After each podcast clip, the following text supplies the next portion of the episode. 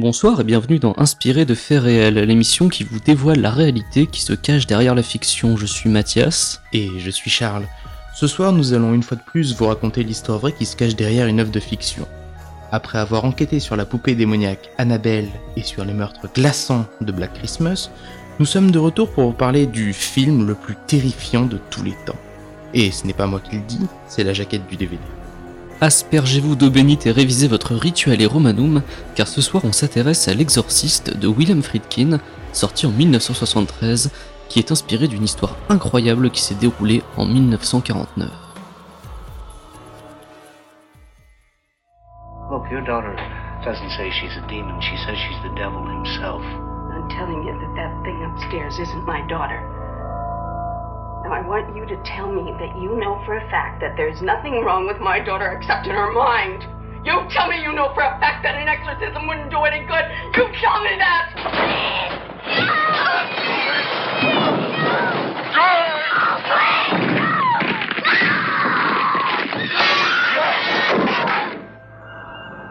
the one hope, the only hope. The Exorcist. Dans L'Exorciste, nous suivons deux prêtres, le père Mérine et le père Carras, qui tentent de venir en aide à Regan McNeil, une jeune fille possédée par le démon. Suivront des rituels, des crises, du blasphème, du vomi vert, une tête qui tourne, enfin bref, vous connaissez l'histoire. Avant d'être un film, L'Exorciste est un livre, sorti pour la première fois en 1971. Son auteur est William Peter Blatty, qui a ensuite été le producteur du film. Et comme il l'a raconté dans un ouvrage autobiographique quelques années plus tard, sa principale source d'inspiration est une histoire vraie. En 1949, William Peter Blatty était étudiant en littérature anglaise à l'université de Georgetown, une université catholique jésuite de Washington. Cette année-là, il est tombé sur un article du Washington Post daté du 20 août sur une bien étrange affaire. L'exorcisme, sur une période de plusieurs mois, d'un jeune garçon de 14 ans résidant à Montrénier dans le Maryland. Ça l'a tellement marqué qu'il en a fait un livre 20 ans après. Pour l'écrire, il a contacté un des prêtres ayant assisté aux événements et s'est procuré un journal retraçant l'exorcisme. Car oui, l'assistant de l'exorciste a tout consigné dans un carnet.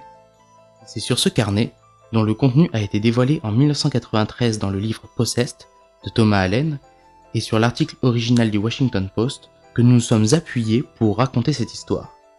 Évidemment, tout n'est pas à prendre pour argent comptant, mais ça, on en reparle après.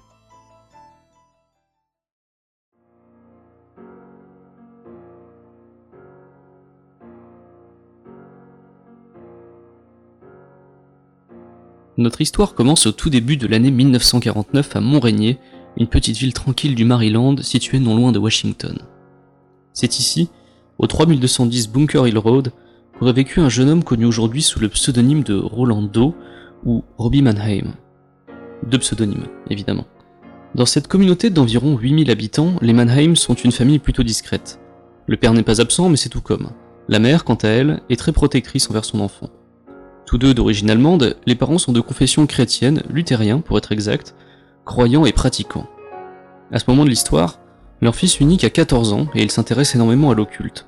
C'est sa tante, Tilly, dont il est très proche, qui l'initie au spiritisme et lui apprend à se servir d'une planche Ouija. Et très vite, les premiers événements surnaturels apparaissent.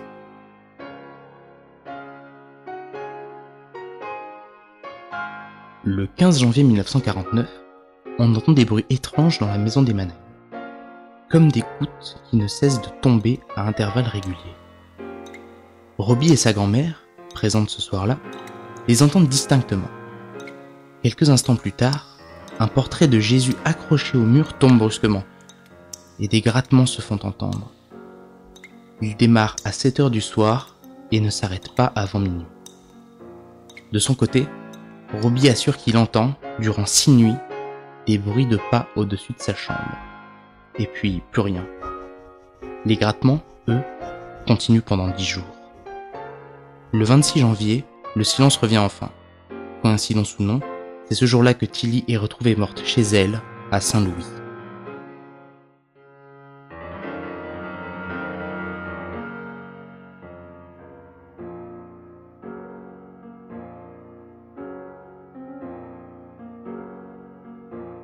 La tante Tilly, sans doute la personne dont Robbie se sentait le plus proche au monde, décède le 26 janvier 1949 à 54 ans, emporté par une sclérose en plaques. L'adolescent est inconsolable. Il ressort alors sa planche Ouija, celle qu'il utilisait avec elle, pour essayer d'entrer en contact avec son esprit. Si tu es Tilly, frappe trois fois, demande Robbie. À ce moment précis, la grand-mère de Robbie sent un courant d'air glacé et trois coups se font entendre. Était-ce vraiment sa tante? Impossible de le savoir. Mais quelques jours plus tard, les phénomènes inexpliqués ont commencé à s'enchaîner. Durant tout le mois de février, le surnaturel s'accumule. Des objets sont projetés à travers les pièces par une force inconnue. La table de la cuisine se renverse toute seule. Des bouteilles de lait sont projetées au sol. Des marques, comme des griffures, apparaissent sur le corps de Robbie. Son lit se met ensuite à trembler, violemment et régulièrement. En cours, cela devient difficile. L'adolescent finit par se faire virer de son collège car on l'accuse de secouer son bureau pendant les cours. Évidemment, il dit qu'il n'y est pour rien, qu'il bouge tout seul. Mais personne ne le croit. Personne, sauf sa mère. Effrayée par ce qui arrive à son fils, elle tente plusieurs fois de le faire baptiser, sans succès. Robbie entre dans une rage folle à chaque fois. Alors le 9 mars 1949, elle décide d'entrer en contact avec le père Bishop de l'université de Saint-Louis. En entendant l'histoire de cet adolescent et en découvrant les griffures sur son corps, il comprend qu'il a affaire à un cas très sérieux. Il contacte donc le père Bauderne, plus expérimenté que lui, pour qu'il vienne en aide au Maynem. Le 11 mars 1949, le prêtre jésuite William Bauderne arrive devant le 3210 Bunker Hill Road. Il fait nuit, la tension est palpable. Si ne serait-ce qu'un quart de ce que lui a raconté le père Bishop est vrai, il sait qu'il aura un terrible combat à mener. Ce soir-là, il a pris avec lui une relique de son église, un ossement sacré, un morceau de l'avant-bras de Saint François Xavier, incrusté dans un crucifix. Lorsque Bauderne arrive devant la chambre de Robbie, accompagné du père Bishop, il bénit l'adolescent avec et place ensuite la relique sous son oreiller. Tout s'est, heureusement, bien passé. Mais à peine les prêtres partis, les phénomènes reprennent de plus belle.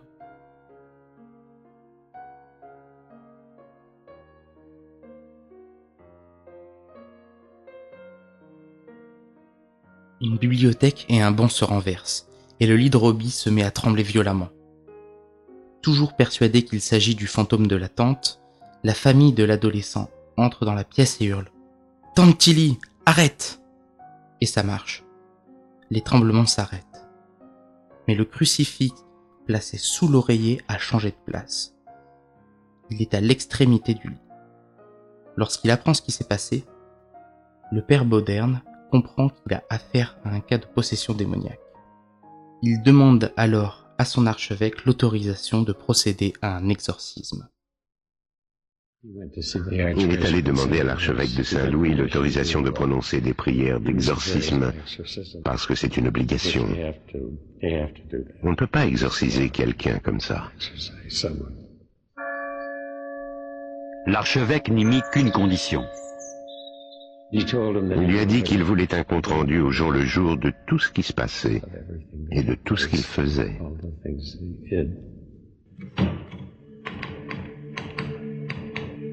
Le père Bauderne désigne le père Bishop comme assistant. Il le charge de tenir un journal.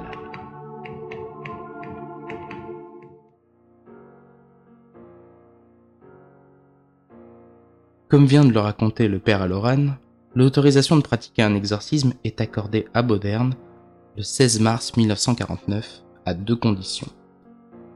Qu'il soit aidé dans sa tâche par d'autres prêtres et qu'un carnet de bord, qui servira d'étude de cas pour les prochains cas de ce genre, soit tenu par le père Bishop. C'est ce carnet qui a inspiré la majeure partie du roman L'exorciste. À cette époque, on n'a plus pratiqué d'exorcisme depuis des siècles. Avec l'aide des pères Bishop et Aloran, Bauderne découvre et apprend le Rituale Romanum, un très ancien rituel pour délivrer les possédés du mal. Dès la fin du mois de mars, il commence les exorcismes. Contrairement à ce que le cinéma a pu montrer, le rituel ne marche pas du premier coup. Robbie Mannheim aurait subi entre 20 et 30 tentatives d'exorcisme en l'espace d'un mois. Un long combat durant lequel Robbie a été trimballé dans divers hôpitaux, institutions psychiatriques et lieux sacrés. Durant un de ses voyages, il aurait même mis un violent coup au père Bauderne dans les testicules avant de lui lancer d'une voix démoniaque Ça te casse les couilles, hein Au cours de ces différents exorcismes, on a vu des marques et même des mots apparaître sur sa peau. Un portrait du diable aurait même été aperçu avant de disparaître aussi vite qu'il était apparu. On a pu entendre Robbie parler en latin et avec une voix différente, mimer la masturbation, le voir cracher sur des prêtres, les mordre et même en blesser un avec un des ressorts de son lit. Son cas semblait désespéré. Mais dans la nuit du 18 au 19 avril 1949, le rituel Romanum a fini par fonctionner. Cette nuit-là, en présence de plusieurs prêtres, dont les pères Bishop et Aloran, le père Boderne obtient enfin une réponse à la question qu'il posait à Robbie depuis deux mois.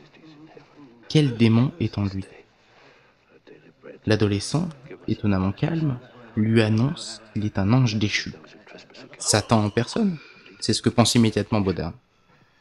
Le prêtre continue son rituel, conscient du duel qui se joue. Soudain, entre deux spasmes, Robbie se met à parler avec une nouvelle voix, encore jamais entendue par les prêtres. Satan Satan Je suis Saint Michel, hurle Robbie, comme possédé par l'ange. Je t'ordonne, Satan, et tous les autres esprits démoniaques, de quitter ce corps. Au nom du Seigneur, sors Maintenant. Maintenant. Your mother sucks cocks in hell, Paris, you faithless swine. The Lord be with you.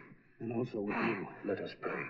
Holy Lord, Almighty Father, everlasting God, and Father of our Lord Jesus Christ, who once and for all consigned that fallen tyrant to the flames of hell, who sent your only begotten Son into the world to crush that roaring lion, hasten to our call for help, and snatch from ruination and from the clutches of the noonday devil this human being made in your image and likeness. Strike terror, Lord, into the beast, now laying waste your image. Let your mighty hand cast him out of your servant, Reagan Therese McNeil. Robbie est secoué par un dernier spasme. Un silence pesant s'abat alors sur la pièce. Au bout de quelques secondes, Robbie finit par lâcher ses mots. Il est parti. L'adolescent explique qu'il vient d'avoir une vision de Saint Michel portant une épée enflammée et que le démon a pris la fuite.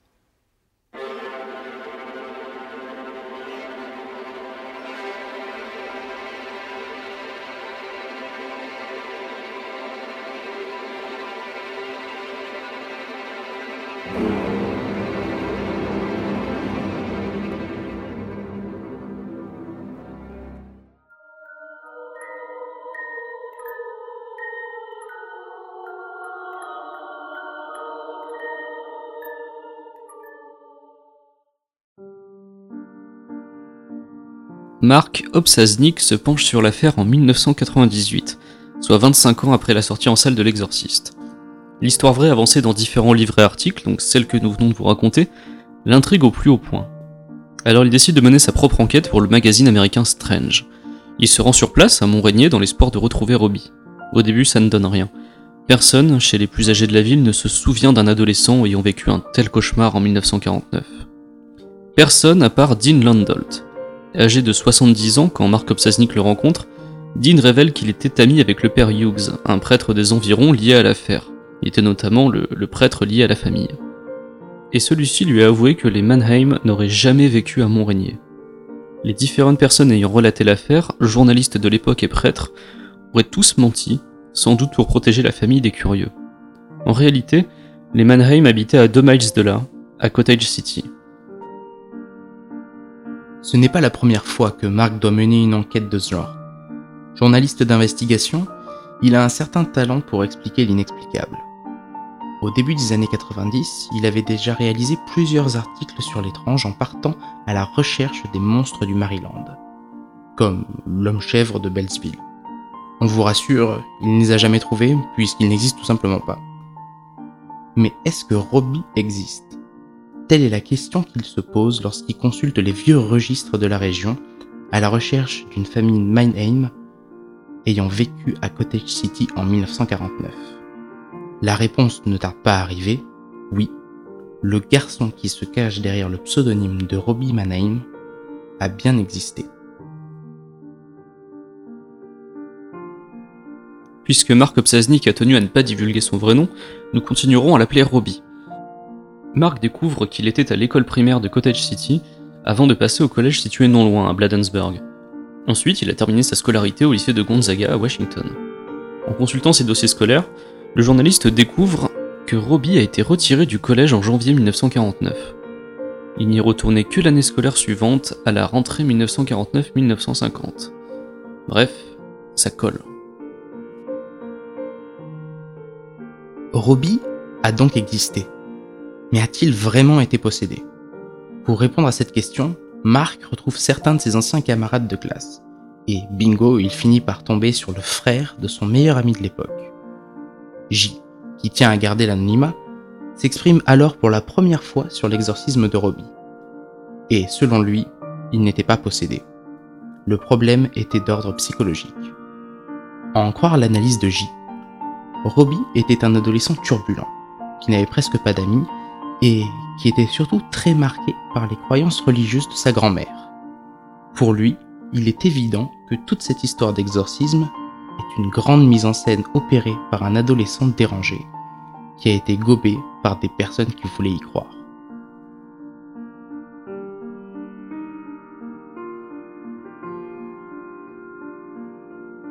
Mark Obsaznik a également fini par retrouver B, le soi-disant meilleur ami de Robbie. Lui ne se définit pas exactement comme ça, avec du recul, il ne l'appréciait pas non plus.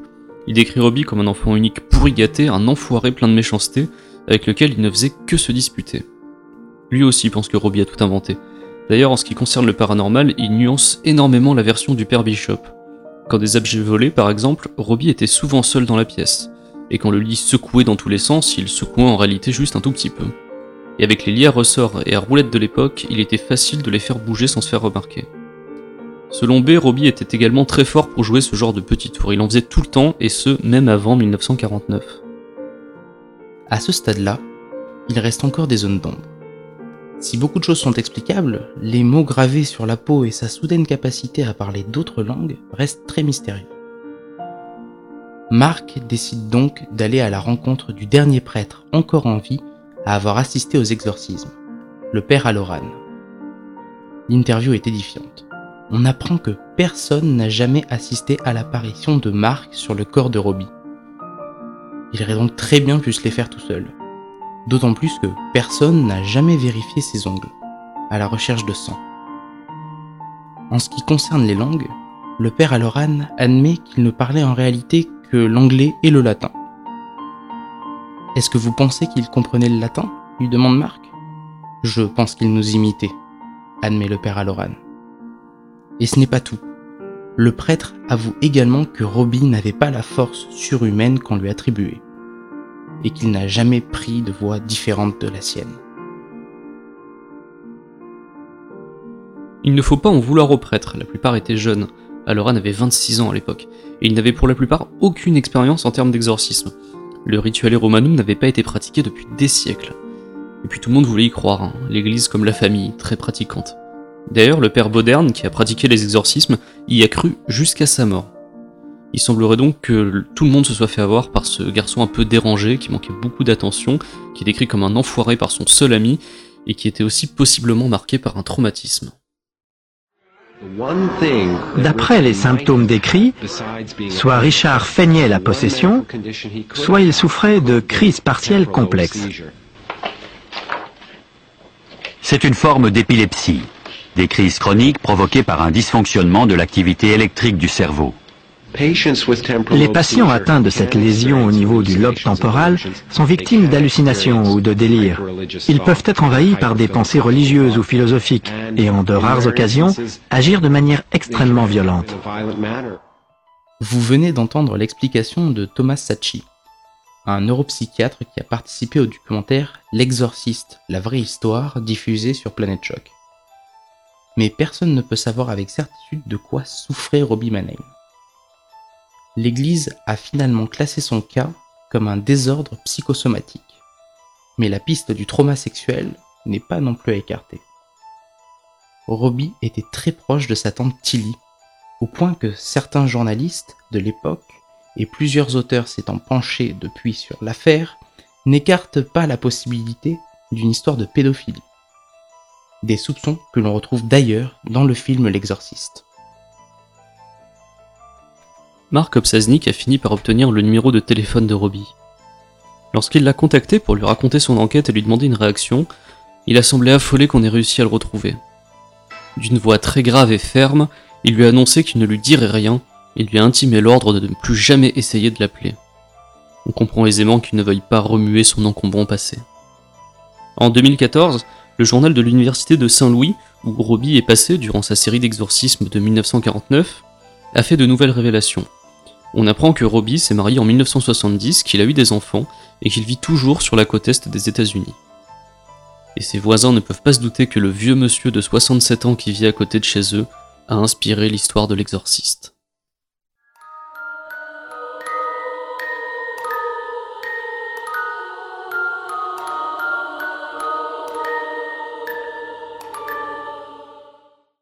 Maintenant qu'on vous a parlé de l'histoire vraie qui se cache derrière l'exorciste, on va vous parler de la fiction.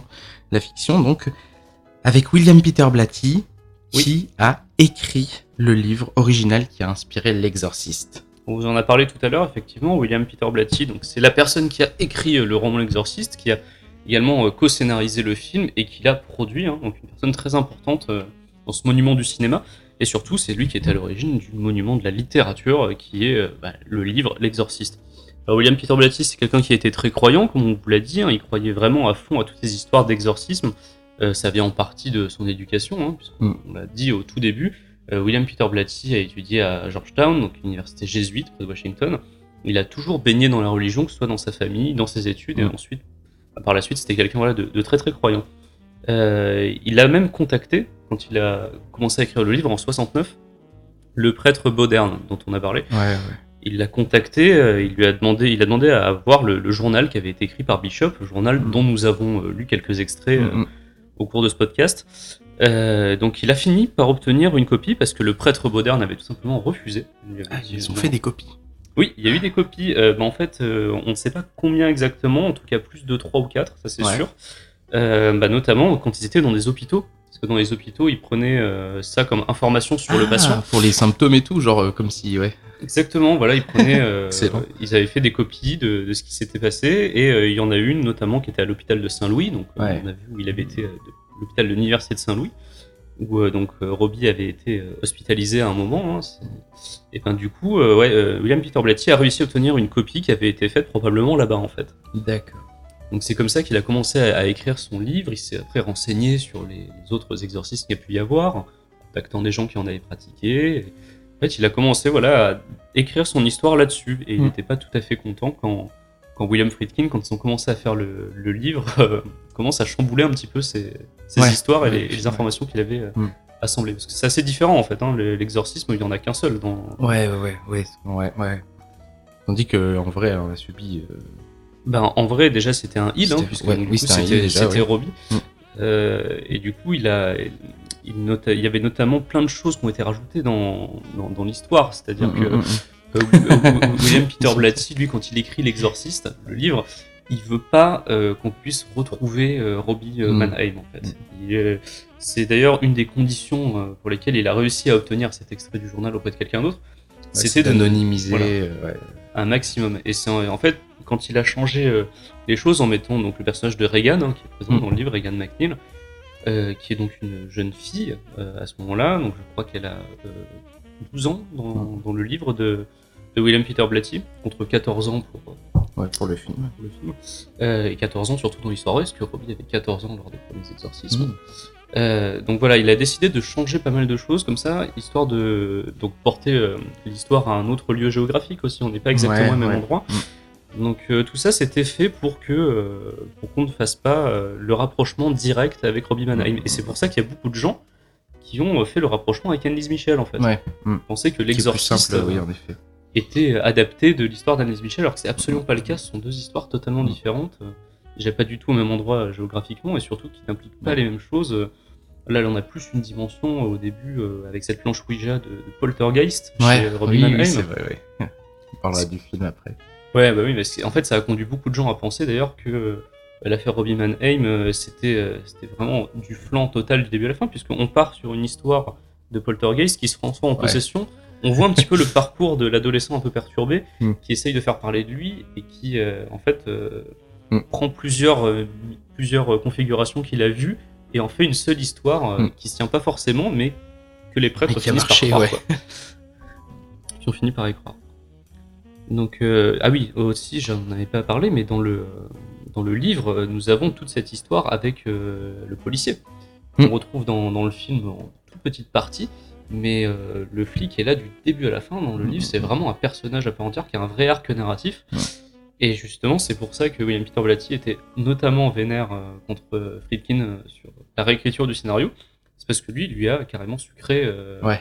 Enfin, le personnage du flic, on le voit quasiment pas. Il est limite un peu ridicule s'ils ont fait une espèce d'inspecteur Colombo qu'on voit pas trop, qui fait pas grand chose. Ouais, c'est vrai qu'il il est effacé. Tu sens que c'est un mec euh, auquel ils ont voulu donner un peu d'importance parce que il a des scènes de dialogue quand même. Ouais, il en a quelques-unes, mais il est très euh, minimisé mais par il finit-. Ouais, voilà, ouais, c'est ça. En fait, il a aucune importance sur l'histoire. Je pense que dans, dans la manière dont Friedkin a, a fait le film, il représente un petit peu l'impuissance de, de l'homme Ouais. face, au, Mm. face aux forces surnaturelles. Quoi. Parce que Friedkin aussi, lui aussi, y croyait. Hein. Lui, il croit Mm. vraiment.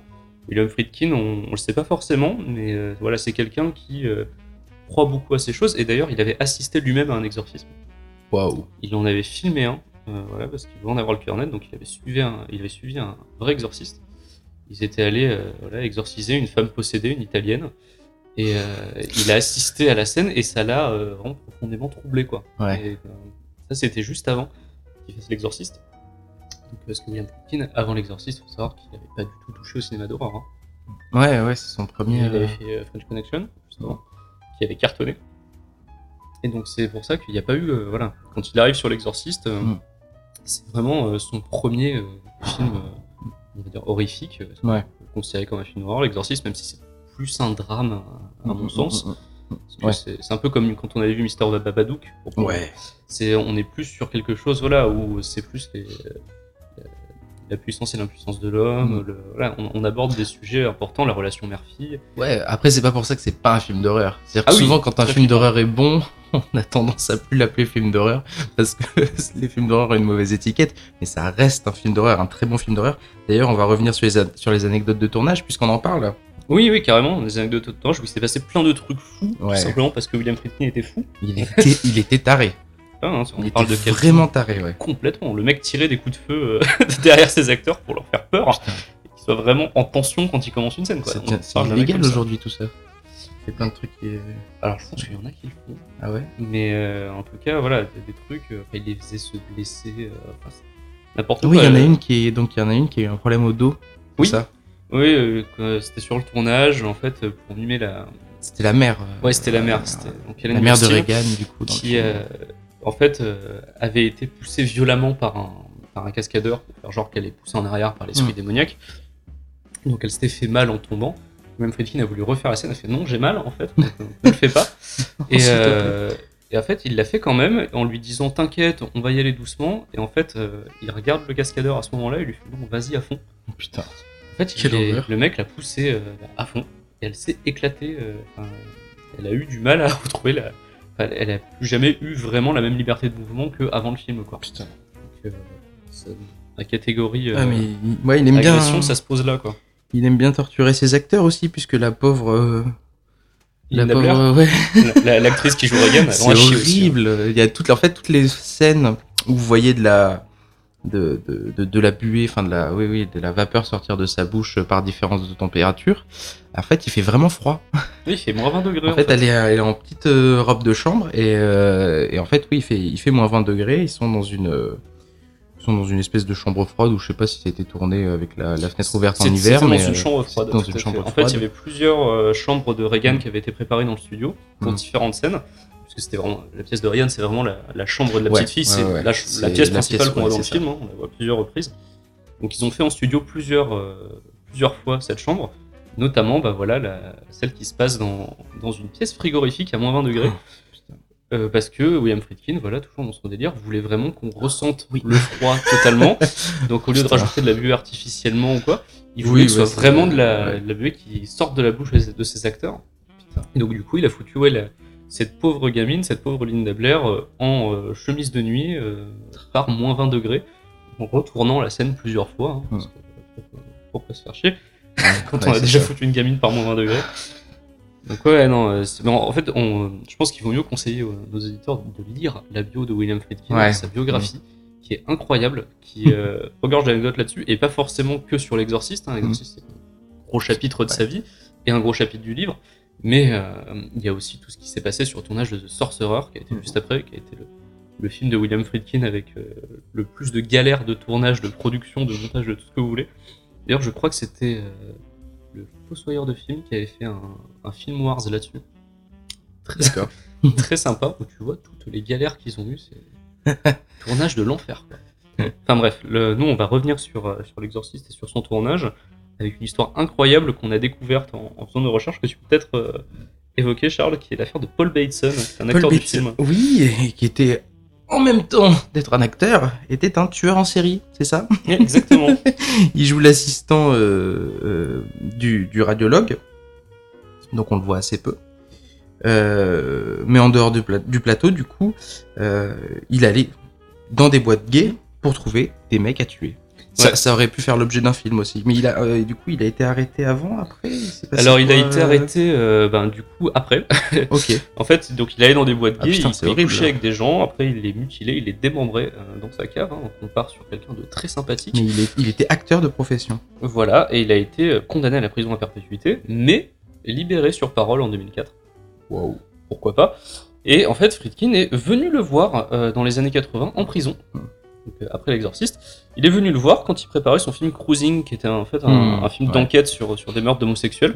Donc du coup, il est allé voir euh, bah, cette personne qui était bah, justement un meurtrier d'homosexuels pour lui, euh, pour lui demander des, des infos, pour préparer son film, un film avec euh, notamment Al Pacino. Ouais.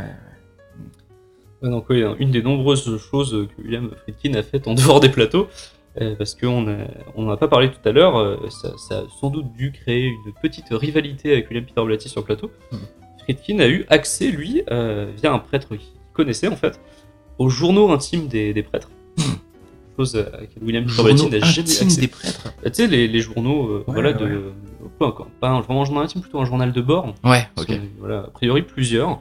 euh, sur l'exorcisme de 49 que William Peter Blatty n'avait jamais vu. Donc potentiellement, quand il a fait le, le film, il en savait plus Ah, que l'auteur de ouais. l'exorciste sur l'affaire originale. Wow. Donc c'est euh, plutôt sympa Mm. quoi. Mais dans un registre plus rigolo, parce que pour l'instant c'est pas rigolo comme anecdote de Oui, tournage, c'est limite de la torture. Il y a euh, ben, le vomi vert. Oui, le fameux vomi vert. Qui est dégueulasse d'ailleurs. Oui, qui est très très bien. Horrible. euh, ouais, bien Ben, en fait, euh, ben, en fait c'est du porridge. C'est du porridge avec des petits pois, pour être plus précis. La tête qui tourne, donc c'est une poupée, hein, donc ils ont pas fait Ah, il a pas, il spécial a pas demandé à l'actrice. Heureusement. Oui, en fait, il toutes ces, toutes ces anecdotes-là euh, sur, le, sur, sur la, la technique, on va dire, Mm. les a tirées du, de l'excellent hors-série euh, Mad Movies classique euh, qui, qui est considéré à, à l'exorciste, qui est consacré à l'exorciste, pardon.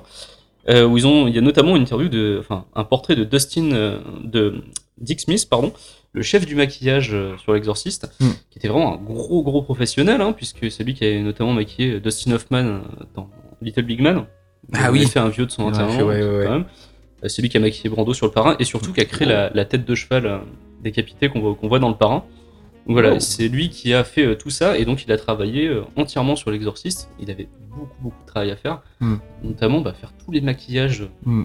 de la pauvre Linda Blair qui devait supporter plusieurs heures de maquillage pour Ouais, avoir toutes Pour ces avoir, cicatrices, tout le, le teint blanchâtre, les lèvres gercées. euh, Exactement, c'était un gros gros taf, euh, bah, notamment sur le, la scène où tu as euh, des marques qui apparaissent sur son ventre. Ouais, un ouais, à un Au moment on lui soulève son, son, son t-shirt et on voit, je sais plus qui le fait, elle est allongée sur le lit, c'est pour, euh, et pour, il y a des, c'est au moment des invocations ou c'est avant? C'est euh, un peu avant, je C'est crois. un peu avant.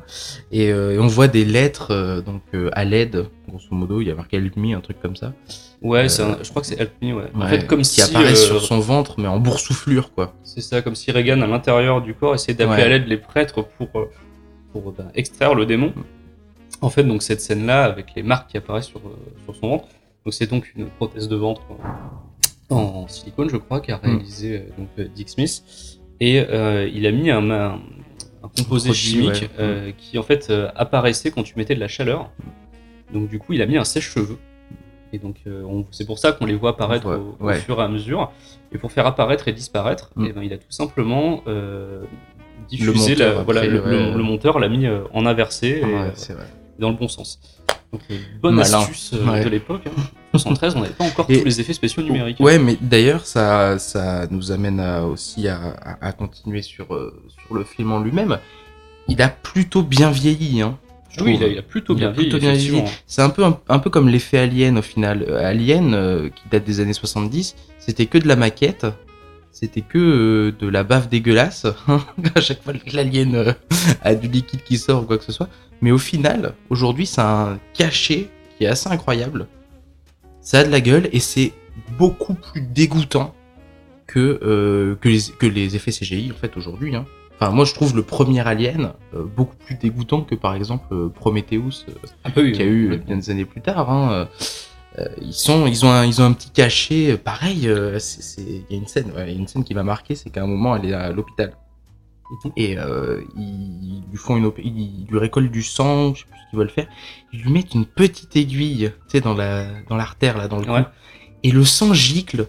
Et c'est dégueulasse. Je me suis tenu le cou pendant toute la Ah, scène. c'est- C'est hyper bien. Parce qu'il n'y a pas d'effet CGI, il rentre dans une espèce de caoutchouc, l'aiguille et tout et tout, t'as des gros plans, après t'as les petites giclures de sang, c'est dégueulasse. C'est, il y a plein Tout- de tout trucs le comme film, ça. tous les effets sont. En fait, c'est c'est con. hein. Moi, j'ai un peu du mal avec les pas mal d'effets numériques qui ont- sont dans la surenchère et en fait, on, on ressent pas de manière organique les, les choses. Ouais, quoi. ouais. Ouais, là, dans ce genre de, de vieux films, surtout quand c'était bien fait avec des super maquillages et super Mm, effets. mm, euh, je reviens juste sur le maquillage. On peut parler de Mm. Max von Sydow euh, qui joue l'exorciste, enfin, le, le prêtre, euh, Ouais. euh, l'équivalent du père moderne dans, dans le film. Euh, qui est vieilli Ouais, dessus, oui, parce qu'il n'était oui. pas aussi vieux que ça à l'époque et c'est hyper bien fait t'as vraiment l'impression d'avoir Ah, un, vieillard euh, Mm, qui a- qui- après ça tient aussi beaucoup au jeu de l'acteur mais un vieillard qui a, qui a vécu des choses Mm, mm, hyper mm. Oui, on, difficile voit- et qui sent arrive. qu'il est marqué et tout, le maquillage est... ça accompagne vraiment la performance de l'acteur c'est Mm. vraiment bien fait quoi et puis après voilà sur tout ce qui est décor tout- enfin on c'est très marqué euh, 70s évidemment Ouais, ouais. Mais, Mais, euh, mais- avec, ouais, un cachet, euh, une gueule que... en fait ça me fait penser à ce qu'on a dit sur Black Christmas quoi Ouais, si on oui, est sur de des ça, films qui, ouais, sont, qui sont certes vieux, euh, Mm. dont la décoration est marquée dans, dans le temps, Ouais. mais euh, on n'a pas l'impression que c'est un, enfin que ça a vraiment euh, vieilli en, termes de, de plaisir à le regarder. Quoi. Mm, mm, On n'est pas sur un truc où avec un rythme euh, très chiant, tout ça. mm, mm. Je trouve que le rythme de l'exorcisme. Alors nous, on a vu la version euh, 73, Ouais. qui a priori est quand même un petit peu plus péchu que que la, la version euh, la version longue. Mais euh, en tout cas, en termes de rythme, on est accroché du début à la fin. hein. Et ils partagent ça avec Black Christmas, que c'est deux films qui sont vraiment très bien réalisés. quoi. C'est une réalisation qui, enfin pour le coup là, ça, ça a pas vieilli, ça en fait. C'est marrant, c'est assez étonnant parce que euh, quand on a grandi euh, comme nous dans les années 90-2000, on a été habitué à certains films d'horreur, on n'imagine pas non plus qu'un film d'horreur puisse à ce point être classieux dans sa réalisation, Oui. dans sa réalisation, dans sa mise en scène, c'est c'est ouais non c'est super propre euh, les plans sont très bien composés c'est bien rythmé on et en même temps il y a pas il y a très peu de scènes euh, horrifiques en fait. Il y a très peu de scènes horrifiques il y a très peu de scènes qui font vraiment peur. T'as que les scènes d'exorcisme en fait. ouais puis tu sais t'as quelques portes qui claquent t'as quelques trucs comme ça mais euh, c'est pas euh, c'est pas ils, ils font pas dans la surenchère dans l'horreur ça c'est sûr. Et au final ça sert la montée en tension jusqu'à l'exorcisme euh, à la fin quoi. Incroyablement bien filmé. ouais Enfin, ouais ouais. En fait, c'est c'est marrant, j'avais j'avais vu cette, euh, cette, cette critique, critique positive, hein, je sais pas si. Mm. J'ai vu cette critique, euh, justement, dans une critique de film, tout simplement, euh, que c'était filmé comme un combat de boxe, en fait. comme un combat de boxe j'avais pas réfléchi vrai à ça que, en fait, en revoyant dans, la, dans la l'aspect duel ouais, ouais en fait, euh, les prêtres ont plus- sont plusieurs fois renvoyés dans les cordes par les attaques ouais, de ouais, Reagan. c'est vrai ouais Euh. Il y, a un- il y a un moment de respiration aussi, comme entre deux rounds où t'as les deux prêtres qui discutent sur le bord du lit. En mode est-ce qu'on va y arriver, tout ça, et qui essayent de se redonner un Mm. petit peu de, de courage pour y aller. Mm, mm. T'as vraiment ça, et c'est a priori une référence au fait qu'on on le dit jamais, hein, mais enfin si, on, je crois qu'on le dit à un moment. Ah dans, si si on le dit. film, Oui le que, pour le ouais ouais. que donc du coup le père Carras, qui est le plus jeune des deux prêtres, euh, est un ancien boxeur. En fait. Ouais ouais non c'est dit plusieurs fois. C'est- mais on, on lui fait le on lui fait la remarque à plusieurs reprises qu'il a plus un physique de boxeur qu'un physique de prêtre. Bah, c'est vrai que Il le a- mec ressemble légèrement à Sylvester Stallone quand Il même. a un air de Rocky qui est génial. C'est vrai que pour un, un prêtre, Mais, tu t'attends pas à un Mais physique d'ailleurs, comme ça. il est charismatique, il a une espèce de gueule cassée, il est, il est un petit peu dépressif. Bon, il a des problèmes perso lui après aussi euh, derrière, et, il, il est, euh, il est à la fois physiquement un peu, un peu fort. On voit qu'il est sportif et tout et tout, mais en même temps, il est assez touchant finalement. On, on le voit faire du sport. On, on le voit faire du sport, ouais, mais tu sais, il a toujours un regard un peu de pas de chien battu, mais euh, il est, euh, il est plutôt bon là-dedans parce qu'on alterne entre euh, quelqu'un de beaucoup, beaucoup, enfin de plus physique que qu'un prêtre classique, et en même temps qui est assez touchant personnellement. Il a voilà des problèmes avec sa mère. C'est vrai que sa, backstory est hyper, hyper bien travaillée. Je trouve Ouais, ouais, vraiment de Mm. l'empathie directement pour le Mm. personnage. Parce que ouais, donc dans, dans l'exorciste le film, je sais pas si c'est comme ça dans le livre, sûrement. Euh, en tout cas, ouais, voilà, le père Carras, on voit sa relation avec sa mère, donc sa Ouais. mère qui est pas très bien du tout. Je crois qu'elle habite dans le Bronx. Ouais, elle habite dans un petit appartement dans le Bronx. euh, Elle est très âgée. Je sais pas si ça se passe dans le Bronx parce qu'on est, on est dans une zone de Washington. Je suis pas sûr qu'elle habite à New York. Mais Ah. euh, Oui, non, mais Enfin, oui, t'as raison. En termes de géographie, je me souviens plus très bien où ça se situe, mais en tout cas, c'est dans un endroit un peu pourri, genre visualiser le Bronx dans les années 80. en Ouais, c'est ça. C'est vraiment la galère. Et donc, il va voir sa mère, on sent qu'elle lui reproche un petit peu de pas assez euh, venir le voir, euh, elle veut pas se faire hospitaliser, puis elle se fait hospitaliser. Et en fait, t'as toute cette dimension où le, le prêtre se sent pas bien du tout. euh, Mhm. déjà, il doute de sa religion. On voit en parler Ouais. avec un autre prêtre. Ouais. Il doute, est-ce que je suis vraiment fait pour être prêtre? Il, a une énorme culpabilité de laisser sa mère. Donc, du coup, c'est vrai que dès la. Je sais pas, c'est les 20 premières minutes du film, ça. T'es directement euh, en même- empathie totale avec lui, quoi. Même après, même quand elle se fait interner, et ça revient même pendant l'exorcisme. Oui. C'est un truc que justement, euh, enfin les, les démons qui, qui possèdent Regan euh, lui recrachent un peu dessus. euh. Bah, D'ailleurs, il y, a- il y a cette scène qui fait euh, beaucoup rire quand tu l'extrais, euh, Mm. le, le fameux Ta mère sus débite en enfer, Ouais. qui a fait beaucoup rire des gens qui n'ont pas forcément vu le film, d'ailleurs. Ouais. Et en fait, Mais en il faut fait, savoir oui. que quand ça arrive à ce moment-là du film, Ouais. Toi, toi, ça te fait pas marrer, quoi. T'es vraiment en malaise par rapport à Caras qui en chie depuis le début euh, avec sa mère qui est malheureusement décédée peu avant. Et donc, quand t'as ce, ce démon qui est derrière et qui fait que ta mère suce des bites en enfer, Ouais, c'est euh, une vraie insulte. C'est une vraie insulte, et surtout une vraie référence au fait que sa mère est morte et que le démon le sait, il est Mm. pas censé le savoir en fait. Ouais. Si c'était la gamine qui était euh, qui faisait croire qu'elle était possédée, elle serait pas censée le savoir. Quoi. Mm. Donc c'est vrai que ce moment-là est, en fait, a beaucoup plus d'importance quand on regarde le film. Ouais. Ce qui m'amène à un, autre truc. Est-ce que tu trouves que le film euh, fait vraiment peur? Il, il est vendu comme le film le plus effrayant de tous les temps. Ouais, ouais. Sur c'est sa jaquette, fou, hein. c'est ce qui a marqué. Je, hein. je comprends pas du tout. euh, il, il- ben, moi perso, il m'a pas fait peur. Après, euh, il m'a, il y a eu un côté dégoût, comme je disais tout à l'heure, euh, à certains moments, mais jamais de sursaut, jamais ça m'a suivi après le film.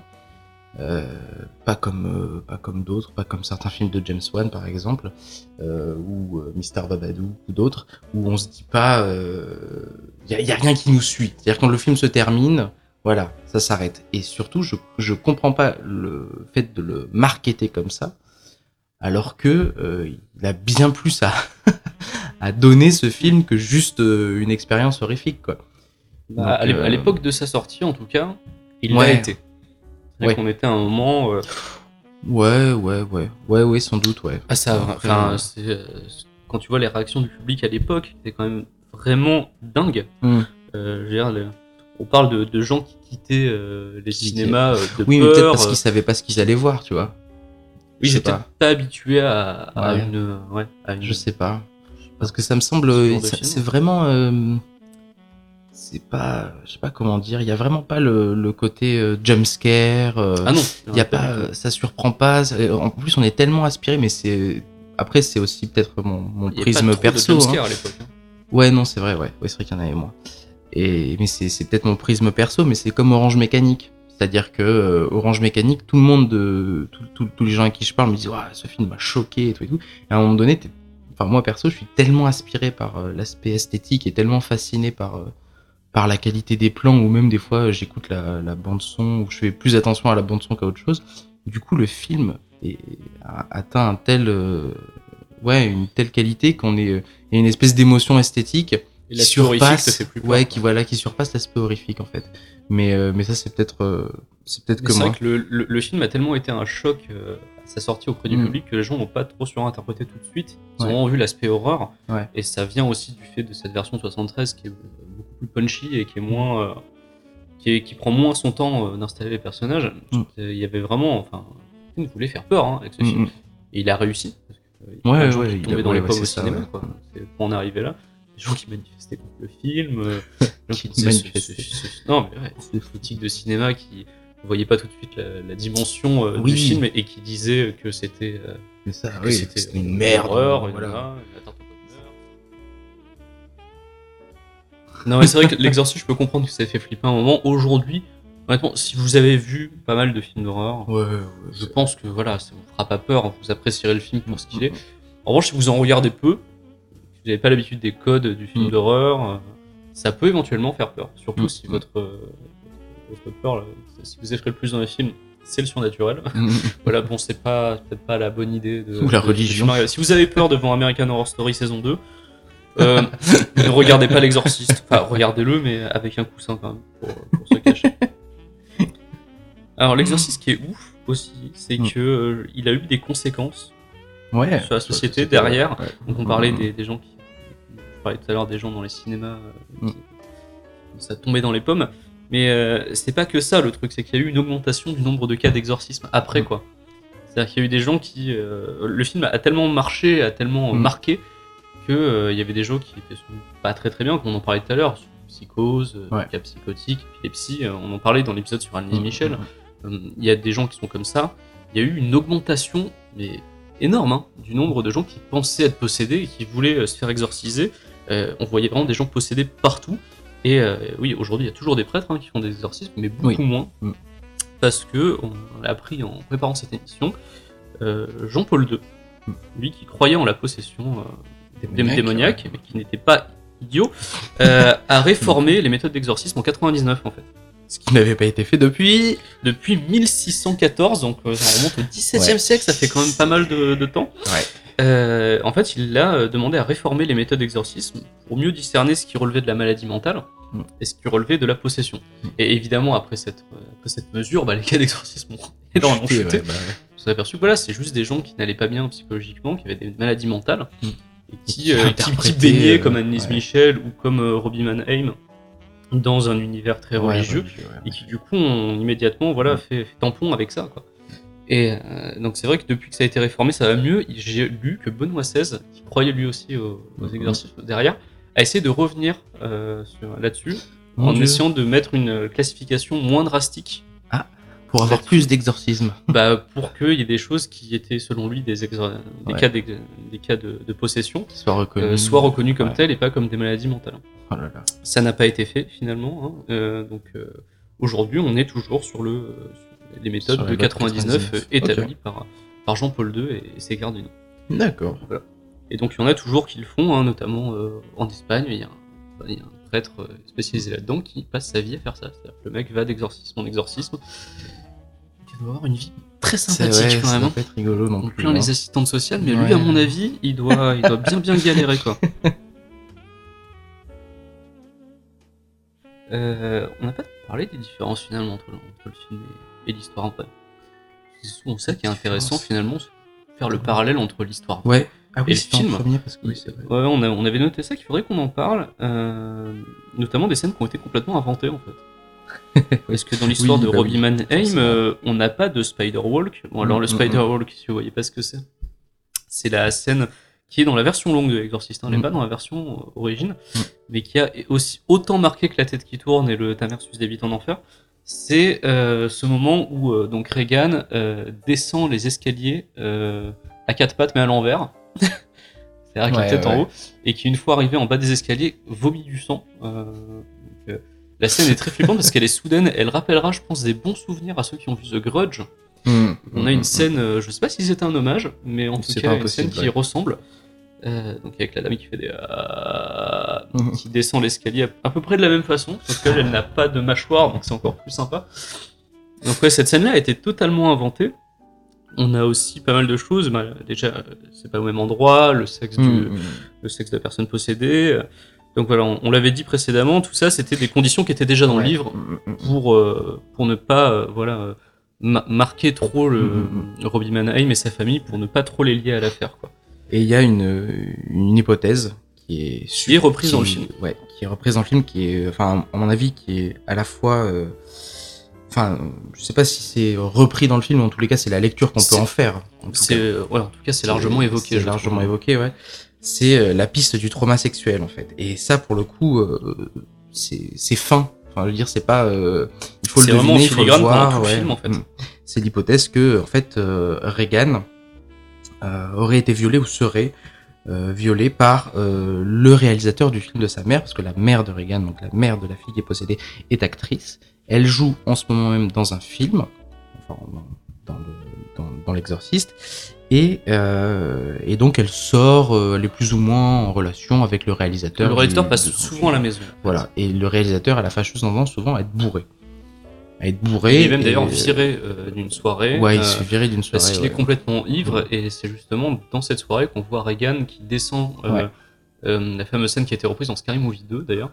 euh, la scène où en fait t'as tous les invités qui jouent du piano mm. et elle, elle arrive, elle est complètement à l'ouest et elle se met à pisser sur le tapis. Par terre, ouais. euh, en fait, ça, ça arrive peu après que le mec soit fait virer de la soirée parce qu'il était mm. bourré. Et il y a ça, il y a euh, le côté euh, les, les, les portes qui s'ouvrent, les portes et les fenêtres aussi. À un moment donné, on a une une, on a un plan sur Reagan, on a une, le bruit de la porte qui s'ouvre, on voit la lumière de l'extérieur qui l'éclaire, on sait pas qui rentre, mm. on sait pas si c'est de la, c'est juste une, on peut l'interpréter comme étant le, le démon euh, qui, euh, voilà, joue avec les portes et les fenêtres, ou si c'est euh, le réalisateur du film de sa mère qui, qui rentre dans la chambre aussi pour la et, et du coup, ça donne complètement une autre couleur au film au final. C'est ça. Ça, donne, ça, cache un petit peu, ça, le côté surnaturel en fait mm, peut s'échapper un petit peu à ce moment-là parce que un peu comme dans l'affaire de Robbie Mannheim, on soupçonnait donc une affaire de, pédophilie avec sa tante, euh, sa tante Tilly. Euh, là, il y a plusieurs trucs dans le film. On parlait de tout ça. On parlait, il y a aussi donc sur ces fenêtres ouvertes. Mm. Euh, je sais pas si tu as remarqué, mais à chaque fois que la, enfin, ça arrive à deux ou trois reprises dans le film, quand la mère de Reagan va la voir mm. dans sa chambre et qu'elle est vraiment en mode, euh, elle est pas bien du tout, elle tremble mm. ou son lit s'apprête à trembler, tout ça. Euh, la fenêtre est ouverte. Ouais, ouais, ouais. La fenêtre est grand ouverte. ouais. Et d'ailleurs, même pour finir avec ça, enfin pour finir dans les, dans les, dans les signes qui peuvent conduire à cette interprétation, elle, Reagan, à un moment donné, pousse le réalisateur. En fait, elle tue le réalisateur. Ah oui, en fait, on soupçonne que c'est ça. Oui, ensuite, on soupçonne que c'est elle. Ouais, le réalisateur est retrouvé mort euh, sous la fenêtre. En, bas des escaliers, il a des boulets, il a la tête qui aurait été complètement retournée, un truc un peu surréaliste. On fait vite fait la géographie de cette scène, enfin la, la, la, disposition des lieux dans cette scène. Donc la maison où habitent Reagan et sa mère est située au-dessus euh, d'escaliers, donc des escaliers très escarpés dans une mm. rue en fait. Mm, mm. Donc si vous passez par la fenêtre de la chambre de Reagan, vous tombez dans les escaliers, vous descendez, dévalez tous les escaliers, et, donc là généralement vous êtes mort. Mourir, voilà. Donc c'est ce qui se passe à la fin avec le père Carras, et c'est ce qui se passe avec. C'est ce qui se passe avec le réalisateur, et on, soupçonne ouais que, que, que Reagan aurait tué le réalisateur. Qu'est-ce qu'il faisait dans la chambre de Reagan à ce moment-là? Voilà. Est-ce qu'il venait juste vérifier ou est-ce que il, il était. Euh... Sachant qu'à ce moment-là, euh, donc la mère de Reagan n'était pas là et l'assistante était partie pour faire des courses, donc il n'y avait que le réalisateur du film qui était dans la salle, mm, mm. seul avec Reagan. Donc voilà. Et puis s'ajoute à ça en filigrane dans tout le film, c'est-à-dire des, des, allusions sexuelles ouais. intégrantes dans le film. Donc le, ta mère en enfer évidemment. Mm, mais euh, les gestes sexuels dans sa possession, comme la scène qui avait beaucoup choqué euh, à l'époque où est sorti le film, je crois qu'elle a encore plus choqué que toutes les autres scènes euh, réunies. Mm, mm. C'est la scène où Reagan se masturbe avec un crucifix, enfin se masturbe, c'est pas vrai, s'explose littéralement entre jambes avec un crucifix. Ouais, c'est vrai que cette scène est horrible. C'est celle qui m'a le plus choqué dans le film, personnellement. Mm. Au-delà de toutes les scènes d'exorcisme, de, de, la tête qui tourne, de tout le bordel, c'est vraiment le truc qui est le plus choquant, je trouve, encore aujourd'hui on parle quand même d'une préado. Euh, On n'est pas à l'aise totalement là-dessus, quoi. On n'est même pas à l'aise du tout. donc, euh... donc, ouais, c'est vrai que cette piste du trauma sexuel qu'on avait dans l'histoire vraie se, mm -hmm. se retrouve pour peu que tu analyses le film ouais, de, manière différente. Mais quoi. du coup, c'est, tu, tu peux voir le film une première fois sans cette hypothèse, revoir le film une deuxième fois avec cette hypothèse, avec cette hypothèse et du coup, tu réinterprètes quand même pas mal de choses dire ça à, l'aune de cette hypothèse tu peux revoir le film en disant ouais ok c'est pas euh, c'est pas vraiment un film sur un exorcisme ou du moins c'est pas euh, mais je trouve que c'est une, une, des choses qui font que c'est un bon film c'est à dire que tu as mm plusieurs euh, degrés de lecture mm plusieurs niveaux de lecture pardon tu peux revoir le film, voir des choses totalement différentes. Enfin, Mm. ouais, c'est un film que je pourrais revoir avec plaisir euh, Mm. plusieurs fois pour euh, explorer d'autres choses euh, que le film peut offrir, quoi. Et notamment, je sais que dans les éditions euh, DVD et Blu-ray, euh, tu as des, euh, le film qui est commenté directement par, euh, soit par William Friedkin, donc le réalisateur, Mhm. jusque-là rien de bien étonnant. Le réalisateur fait souvent des, des versions commentées de ses films. Mais là, tu as aussi la version commentée par William Peter Blatty, l'auteur de L'Exorciste. Qui donc lui peut te faire les, euh, voilà, les différences entre le film euh, et, et son histoire. Et tout ça. Mhm. Donc je pense que ça doit être des choses très très intéressantes à, à Mhm. regarder aussi. quoi. Donc, euh, bien les choses et le making-of, toi, tu penses assez dingue euh, pour voir comment il transforme une, adole- une, une, une jeune fille euh, toute mignonne comme, euh, comme Linda Blair en, Un monstre. en démon euh, de l'enfer.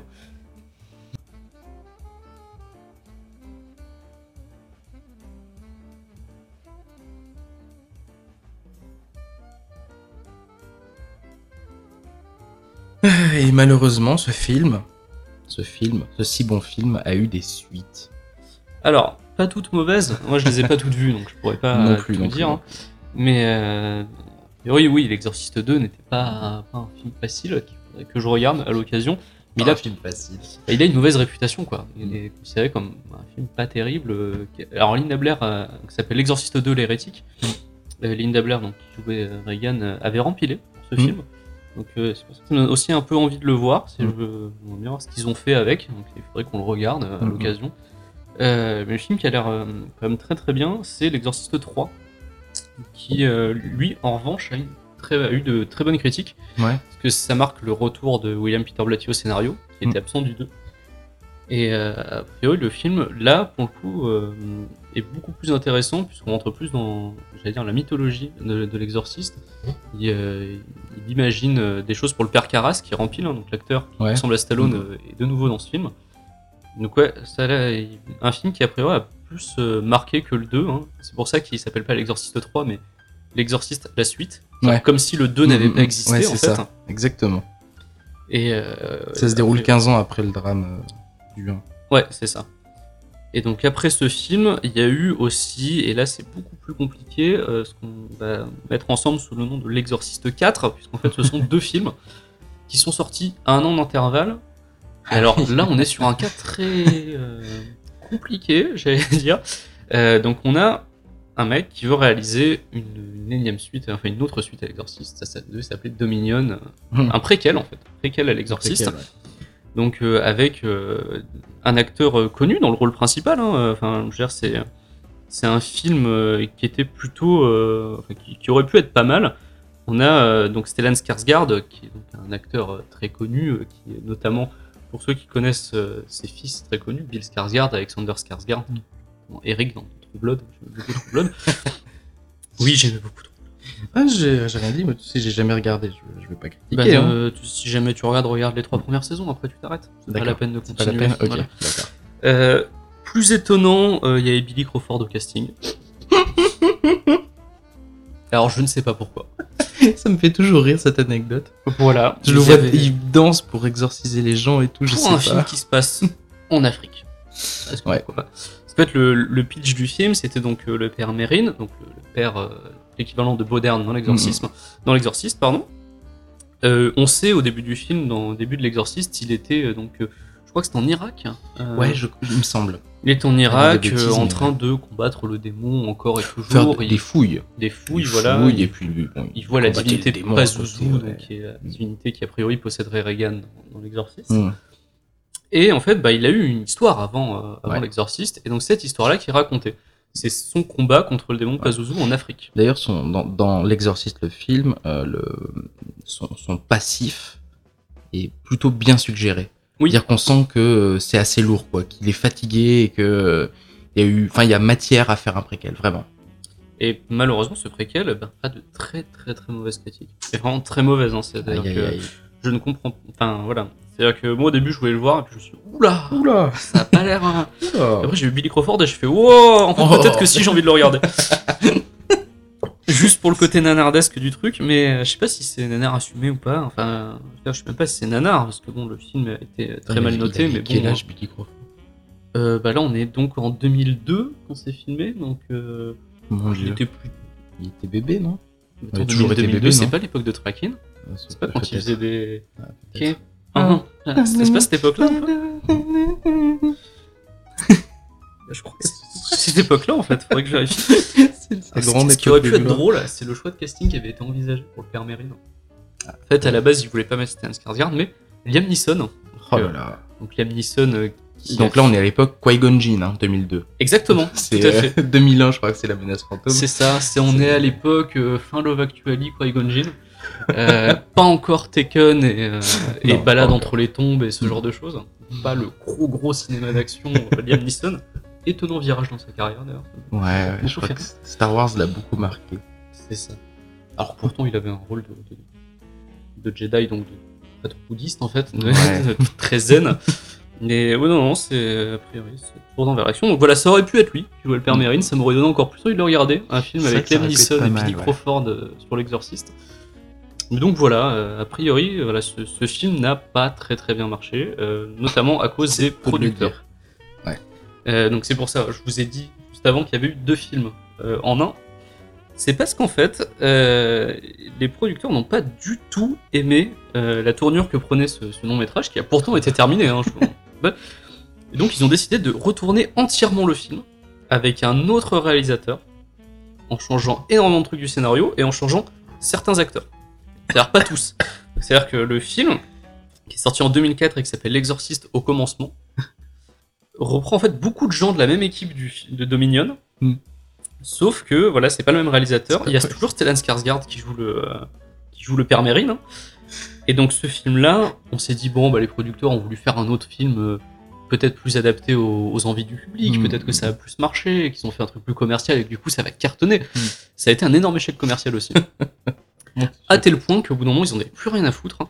Et, et ils ont dit, euh, bah, puisque ça a pas marché au cinéma, on va autoriser exceptionnellement donc le Paul Schrader qui avait réalisé euh, Mm. Dominion, euh, on va l'autoriser à faire quelques diffusions de son film à lui dans des Mm. festivals. Parce qu'avant il était interdit, hein, il n'avait pas le droit de le diffuser en salle ou euh, dans une salle de cinéma en tout cas. Et donc là ils l'ont ils l'ont autorisé à le faire euh, dans quelques pays, dans, dans des petites salles, tellement euh, leur version, la version des producteurs du film, du film, euh, était vraiment toute pourrie quoi. Donc autant l'exorciste au Euh, commencement est encore triste. pire Ouais. que, que le Dominion préquel To the Exorcist. quoi. Donc ça mérite euh, peut-être d'être vu, ne serait-ce que pour l'étendue du massacre. Ouais. C'était une production hyper difficile, je crois. C'est rare d'avoir des, des productions aussi chaotiques euh, après les années 2000, quoi. Hmm. On sait qu'il y en a eu qui ont beaucoup galéré avant, mais là, euh, ouais, dans les cas récents, quoi que tu me diras, Suicide Squad, ça a été une vraie galère de prod aussi, mais bon, ils n'en ont pas fait de film, et heureusement pour nous, quoi.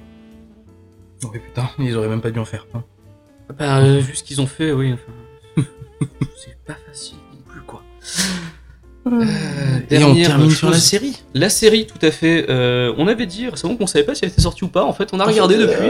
Et elle est effectivement sortie. Alors elle est passée inaperçue. Mais complètement inaperçue. c'est- bizarre. euh, en, en Europe, j'ai l'impression. Je, je, je, je suis allé voir sur Sens Critique hein, euh, pour. euh, Elle a des, pour, elle a de euh, bonnes critiques en plus. Oui, non, ça va. euh, 6,6 euh, au moment où je regardais sur Sens Critique, euh, noté. Donc bon, c'est euh, les, gens ont tendance à être des fois peut-être un petit peu durs ou je sais pas. euh. Mais non, oui, ça a l'air, euh, ça a l'air plutôt, euh, plutôt pas mal. Après, euh, Puis après, c'est- elle est très fidèle aux Fox, matériaux d'origine.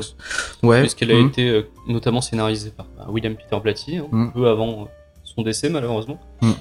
Mm. Qui avait, euh, ouais, c'est en fait, je crois que c'est une des dernières choses qu'il a scénarisé. Mm. Je voulais vraiment avoir la main là-dessus sur cette série. Et a priori, ça a marché parce que les gens aiment bien. Ouais, ouais, ouais. 6,3, je dis une bêtise. C'est noté Sur Sens 6,3 sur Sens Critique. Ouais, les gens ont, euh, ont grosso modo, alors ça, ça va du, du très bon au très mauvais, évidemment. Il y a Oui, c'est- souvent, Critique, hein, euh, mais. Polarisant euh, ce genre de truc. Ouais, ouais, ouais. Mais bon. Faut je pas crois regarder. qu'il a d'excellentes critiques auprès ben, des, des critiques professionnelles. Il Ouais. que sur Rotten Tomatoes, il est à plus de 70% quand même. Donc Ah oui, euh, oui, oui. quand- Sachant que les gens ont Mm. plutôt tendance à, à défoncer les films sur Rotten Tomatoes, Mm. euh, je trouve que dans la partie, euh, la partie presse, il a une très très bonne, euh, très très bonne note. D'accord. Donc c'est en 10 épisodes, j'ai vu. Mm, mm. Et ça mérite, Ouais, ça, mérite ça mérite le coup d'œil, ouais. C'est un casting qui est pas dégueu, dans mon souvenir. Mm, mm, Il y a Jana Davis qui joue dedans. C'est ouais, ça, ça peut être plutôt sympa quoi. Mm, Donc The Exorcist, voilà, vous voyez que même euh, donc c'était en 73, donc faisons le calcul, euh, 43 ans après le, le film, Ça continue. Euh, on continue à faire des choses euh, sur, sur ça. On pourrait même dire 45 ans après la sortie du livre. Ouais. C'est- On continue à faire des choses sur l'exorciste.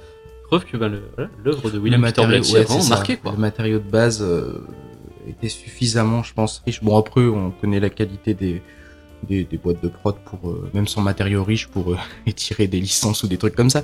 Mais là, en l'occurrence, euh, je pense que le matériau était suffisamment riche et il y avait suffisamment de possibilités pour, ouais, pour, pour fournir d'autres interprétations via des séries, via. Puis là, on parle que des œuvres audiovisuelles parce que Ouais, voilà, il y a, oui, il y a oui, aussi des livres, des, des romans. On a, on- Je ne sais même pas s'il y a un manga, mais ça m'étonnerait même pas. Oh, sur l'exorciste. Ce serait, ce serait pas étonnant. À vérifier.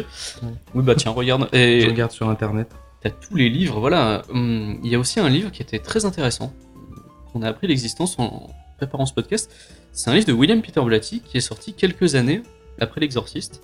Où en fait, il, euh, je crois que ça s'appelle, euh, donc c'est en anglais, vous retraduisez derrière, mais en gros, c'est l'exorciste du livre à l'écran, en quelque Mhm. sorte, dans lequel il raconte euh, ben, déjà toute la production du film et lui, toutes les recherches qu'il a faites euh, avant pour faire son livre, en fait. D'accord. Donc c'est hyper intéressant, c'est là qu'il te raconte qu'il a essayé d'entrer en contact avec le père Bauderne, tout genre de Mm, choses, mm, quoi. mm. Il a bien bossé le truc, il avait toujours ce souvenir dans les années 60 très marquant de, de cet article du Washington Post de 49 qu'il avait Ouais. lu à l'époque, et que voilà, ça lui est revenu en mode il faut vraiment que je fasse quelque chose là-dessus, quoi. T'as regardé pour le manga Alors je suis en train de regarder, c'est incroyable en fait. J'ai pas, euh, j'ai zéro culture manga, hein, donc je, je, je découvre. En fait, il y a carrément un genre manga exorciste. Sérieux il y a un genre, ouais ouais ouais, c'est incroyable. Je suis en train de, je suis sur un Manga d'exorcisme. Ah ouais ouais, ouais. non mais c'est incroyable ça. Ça m'étonne pas que ça ait infusé au Japon cette histoire. Et ouais, et ouais, il y a l'air d'avoir du coup toute une, euh, De toute une catégorie, de- ouais, toute une catégorie manga. de, de manga basés sur les exorcismes. Ah, ça me donne envie de, de me plonger dans des mangas du coup. Bah, tiens. écoute, on va trouver l'adaptation d'Emily Rose et de Ah bah, Robbie Mannheim, et puis on va ouais. laisser les... D'ailleurs, je, je vais, je vais aller le faire maintenant. Ouais, bah, Dag, on, on- on va y aller d'ailleurs, parce qu'il Ouais. faudrait peut-être qu'on finisse à un moment ce On podcast. long. Ouais. On a été extrêmement, je sais pas combien de temps il va durer, mais ils sont beaucoup plus heures. que les précédents. Euh, Mais bah, il y écoutez, a tellement de choses à dire. Il y a Voilà, tellement de choses c'était à la dire. hauteur du film. Encore, on n'a pas tout dit, hein. peut-être Ouais, qu'on aura d'autres choses à dire par, par la suite. Parce que voilà, c'est quelque chose que- qui reste, euh, qui se travaille. hein, on va Qui dire, se quand, travaille. quand on a envie d'avoir des infos sur, euh, sur ce livre et sur ce film, on a envie euh, toujours d'en avoir plus. Mm. Là, on a condensé hein, pour cette émission. Je vous jure qu'on a eu beaucoup plus de choses. Oui, euh, oui. notamment sur l'histoire de Mark Obsaznik qui était Mm. incroyable. Donc on vous en a parlé. Ce monsieur donc, qui a fait une contre-enquête sur, euh, sur Mm. l'exorcisme, qui a essayé de retrouver, et qui l'a retrouvé, qui a retrouvé Robbie. Lui voilà, son parcours a été complètement dingue. Quoi. Enfin, Mm. je veux dire, la personne a interviewé plus de 120 personnes dans l'entourage plus ou moins éloigné de, de Robbie Mannheim. Il a, il a fouillé dans des archives euh, municipales. euh, il s'est déplacé jusqu'à Cottage City pour retrouver le gars, pour retrouver sa maison.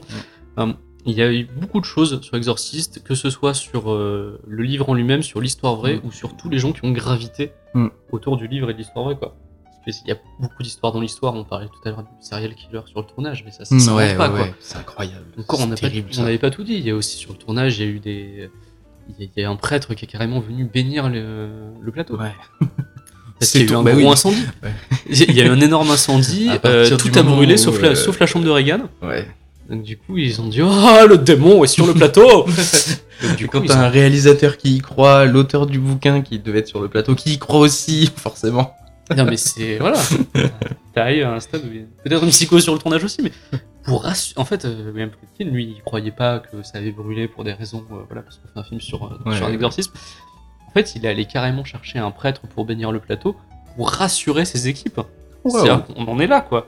Que les équipes étaient tellement euh, flippées en, tournant sur ce film qu'il a dû faire ça. Enfin bon, voilà, si vous voulez en savoir plus sur l'exorciste, on vous conseille vous-même de faire vos propres recherches. Vous verrez, on, on tombe toujours sur des petites pépites autour de ce film.